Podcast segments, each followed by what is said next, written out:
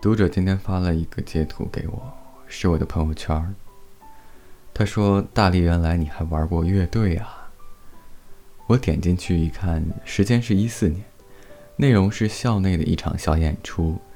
那时候我发朋友圈的语气，说实话，挺作的。我回复读者说：“那是很久以前了，现在没有玩了。”然后悄悄的、不甚心虚的把那条朋友圈删掉。因为那时候的表达，委实太幼稚了，图片也修得略显浮夸了。直接看到这条朋友圈，有一种跟两年前蓬头垢面的自己猛然撞见的不适感。尴尬，真的尴尬。前两天朋友截他的 QQ 空间签名给我，文字是这样的：“怎么会这样呢？你为什么要这样对我？我现在心如刀割。”他说：“他真的想把过去的自己揪出来，好好质问一下，当时脑子哪里坏了呢？”我哈哈大笑，又很慨叹。其实朋友圈也是一样的道理，很多你在当时觉得非说不可的东西，后来成了你自己给自己徒留的笑料。之前认识一个摄影师，他朋友圈很耐看，全是精致的棚拍，美好的模特儿。闲时研习外文典籍，或啜饮家门口的下午茶，算是很精英了。可是我再往后滑，一下子看到一条他在一年多前发的朋友圈，大概是失恋了吧，发了一大段酸溜溜的话，选的配图也没那么有格调了，就还挺怨妇的，跟他现在的形象根本不同啊。然后我问他，他有点难为情。说他也很想删掉的，很多人都是这样的，不奇怪。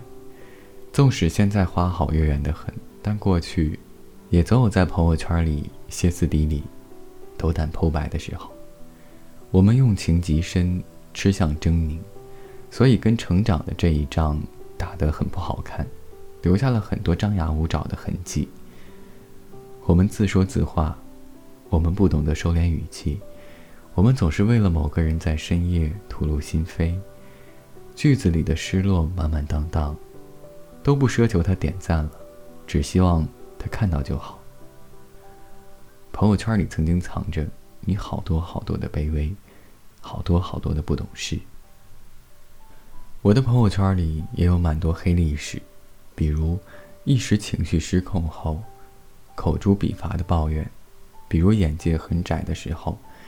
一丁点儿成绩就想锣鼓喧天，再比如低落的失恋时，絮絮叨叨，输一地鸡皮疙瘩的情绪，都是些回头看来会万分尴尬的东西，所以我都删了。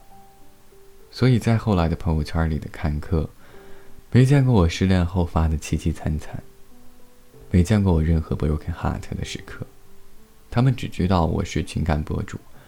懂得公允又克制，教姑娘们遇见爱人要巧妙用力，四两拨千斤。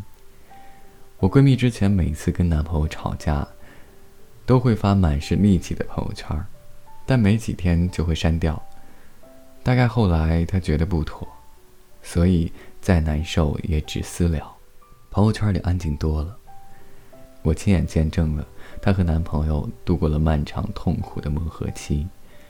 所以在后来听到他的新朋友夸他，真是运气好啊，拥有这么完美的爱情，男俊女靓的，我心里都会唏嘘一阵。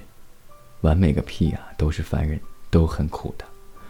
我跟你讲，不是没伤口，而是很多伤口啊，我们都很乖的舔舐好了。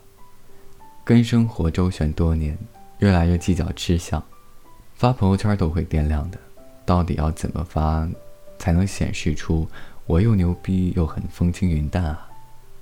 真的，人人都有过好多吞苍蝇的时刻，但还是想在众生面前光鲜又轻盈。但偶尔吧，我还真挺想再看看删掉的那些朋友圈。我们都是淌过了很多心碎的，无数次人世倾轧，无数次掩面痛哭，而很多分崩离析的时刻，想大声尖叫的时刻。在你朋友圈里昙花一现，被后来终于走出来的你狠心删去。可那些绝望，你是真真切切的经历过。就像我认识的那个摄影师，他说，他也想把那些哀怨、很不经意的朋友圈删掉，可是他舍不得。如果没有失恋，他不会走上摄影的道路，所以他特意把那些不体面的朋友圈留着，留作纪念。其实过去的那些痛苦，少一个，都不会成全今天的你。之前看张爱玲的传记，书里写她从海上来，事业顺遂，生活优渥，是个轻飘飘的天才。可我们不是，我们是普通人。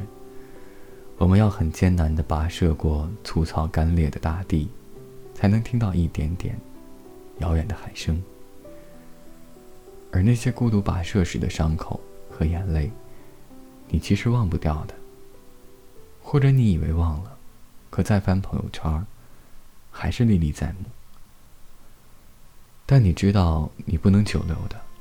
人生海海，纵然荆棘里爬行，终究要自己好好学着担待痛苦。伤口都再见吧。现在我啊，要重新出发。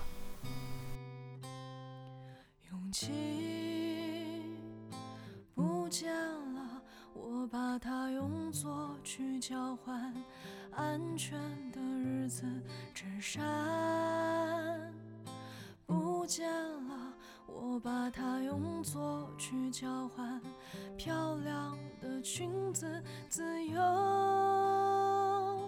不见了，我把它用作去交换遮风的房子，柔软不见了。我把它用作去交换强大的样子。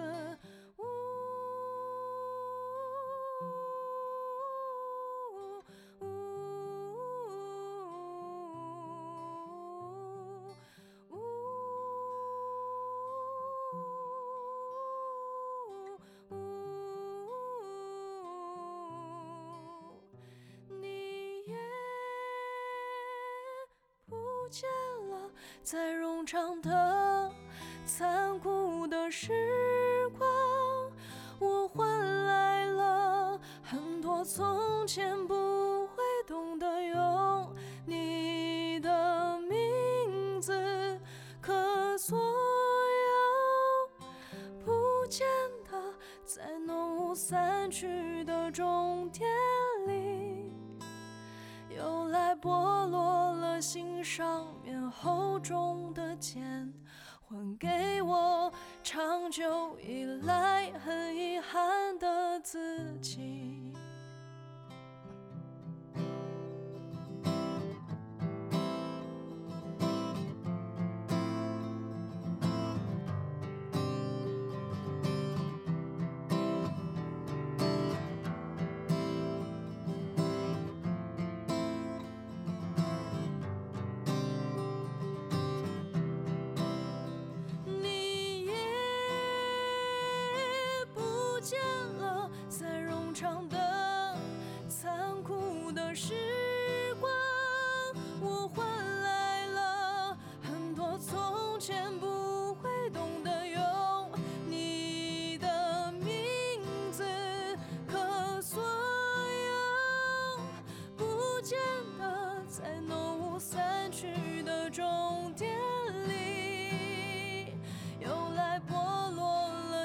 上面厚重的茧，还给我长久以来我最遗憾的事。没有